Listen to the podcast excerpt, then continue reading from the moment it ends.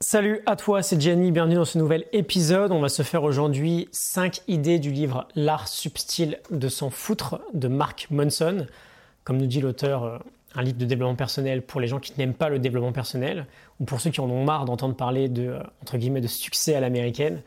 C'est plutôt un très bon livre. Je m'inspire bien sûr de la Morning Note, la fiche PDF du livre que tu peux aller télécharger gratuitement en description. Et on commence tout de suite avec la première idée. Choisis tes combats, ils conditionnent ta réussite. Mark Monson nous dit, et j'ouvre les guillemets, ce qui détermine ton succès n'est pas qu'est-ce qui te ferait plaisir, parce qu'on y répond tous quasiment la même chose. La question pertinente est quelle souffrance veux-tu endurer? Je ferme les guillemets. On avait fait un épisode là-dessus l'été dernier, c'était l'épisode numéro 105. On va développer un peu ici, c'est assez sympa comme idée. Quand on définit un objectif dans notre vie, on va souvent le faire en fantasmant sur les résultats que l'on veut obtenir. On tombe amoureux en fait d'une potentielle récompense. Euh, la récompense d'avoir par exemple perdu du poids ou d'avoir changé de job ou de peu importe, on se fixe très rarement un objectif en fonction du process qu'on va devoir suivre pour l'atteindre. Et le plus souvent, il faut bien comprendre que ce process-là est très douloureux. On n'est juste pas prêt en fait à fournir l'effort nécessaire pour y arriver. Et donc ce qui va déterminer si on va atteindre ou non cet objectif, c'est pas de choisir celui qui va nous faire fantasmer le plus, c'est de choisir la souffrance qu'on est prêt à endurer le plus. C'est de choisir nos combats. Monson nous dit, pour savoir qui tu es, tu dois savoir pourquoi tu es prêt à te battre. Ce n'est pas une question de volonté ou de courage. Il ne s'agit pas non plus de faire euh, la morale sur la mode on n'a rien sans rien. C'est juste le B à bas de la vie. Tes combats conditionnent ta réussite. Je ferme les guillemets.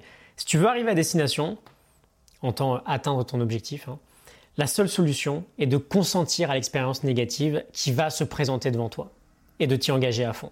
La question à se poser, c'est pas qu'est-ce que j'ai envie, c'est quelle souffrance je choisis d'endurer. Ce sont nos choix qui conditionnent notre réussite et on ne choisit pas un objectif, on choisit avant tout son combat.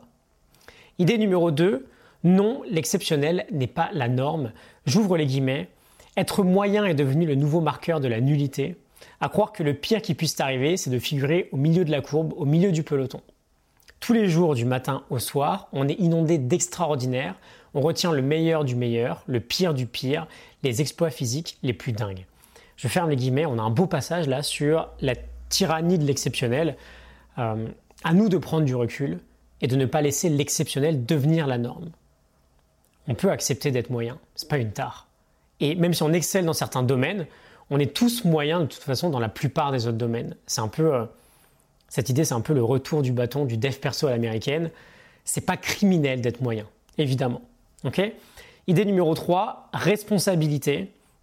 On y reviendra toujours, évidemment. Euh, Mark Monson nous dit, j'ouvre les guillemets, l'amélioration de soi, l'évolution personnelle, émerge ainsi d'une simple prise de conscience. Il suffit de réaliser qu'on est responsable de tout ce qui nous arrive dans la vie, quelles qu'en soient les circonstances. On ne contrôle certes pas toujours ce qui survient, mais on contrôle toujours le regard que l'on porte sur ce qui nous arrive et la façon dont on y réagit. Que tu l'admettes ou pas, tu portes toujours la responsabilité de tes expériences. Je ferme les guillemets.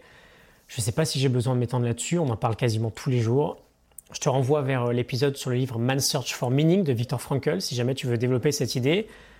On est à la base de tout ce qu'on peut faire dans notre vie avec cette idée-là.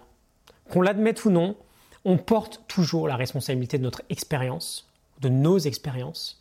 Ça ne veut pas dire que tout ce qui nous arrive est de notre faute, ça veut juste dire qu'on en est responsable. On a la capacité, on a cette liberté de pouvoir choisir nos réponses à chaque situation. Idée numéro 4, la loi de l'évitement de Monson. Cette loi, c'est la suivante. Plus quelque chose met en danger ton identité, plus tu l'efforces de l'éviter.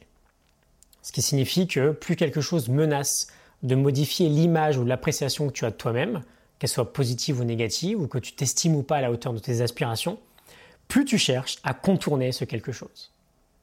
Traduction très simple, tout ce qui pourrait menacer ton ego te freine dans la vie. Dès que tu vas te mettre en danger, ou que tu vas essayer de sortir un peu de ta zone de confort, tu vas ressentir cette force, cette, cette résistance qui te retient. Et bien sûr, de temps en temps, on veut la combattre, cette force-là. On veut se mettre en danger et ne pas éviter d'avancer parce que ta propre croissance se trouve de l'autre côté du mur de la peur. Mais cette loi est super intéressante, elle met des mots sur euh, toute cette idée-là. Plus quelque chose te met en danger, plus quelque chose met en danger ton identité ou ton ego, plus tu t'efforces de l'éviter. Et enfin, idée numéro 5, fais d'abord quelque chose, le reste suivra.